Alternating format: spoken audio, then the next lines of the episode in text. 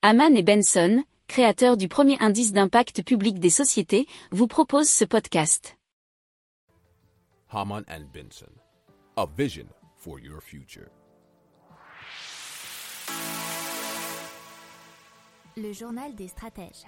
Donc on parle maintenant euh, des énergies et de l'inflation des énergies et de ce que font les États pour essayer de l'endiguer. Alors en France, euh, l'État va obliger EDF à vendre de l'électricité à bas prix, euh, notamment puisqu'ils avaient déjà fait certaines mesures complémentaires, mais là le but c'est d'augmenter de 20 TWh le volume d'électricité nucléaire vendu après réduit par EDF à ses concurrents pour le faire passer à titre exceptionnel de 100 à 120 nous dit le Parisien.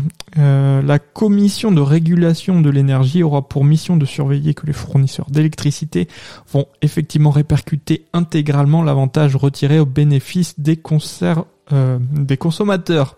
Cette mesure coûtera entre 7,7 milliards et 8,4 milliards d'euros à EDF, a estimé Bruno Le Maire, et ça a été repris par un article du journal Sud-Ouest. Et comme vous avez vu, euh, donc EDF s'est cassé la gueule en bourse après euh, cette annonce. on continue avec la Suède puisque le ministre des Finances Michael Damberg a annoncé la mise en place d'une mesure exceptionnelle pour répondre à une situation exceptionnelle. Selon bah, le journal RFI.fr, les ménages dont la consommation dépassera 2000 kWh par mois entre décembre et février recevront sans en faire la demande une subvention qui pourra aller jusqu'à 600 euros. La Suède, ça reste déjà l'un des pays en Europe où les prix de l'électricité sont les plus bas.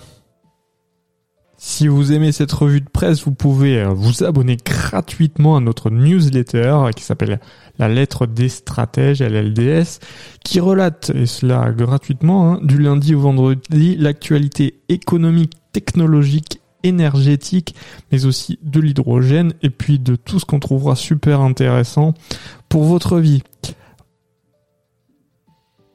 Pour approfondir ces sujets, abonnez-vous à la newsletter de Haman et Benson et écoutez nos autres podcasts que vous retrouverez dans les notes de l'émission ou sur notre site internet.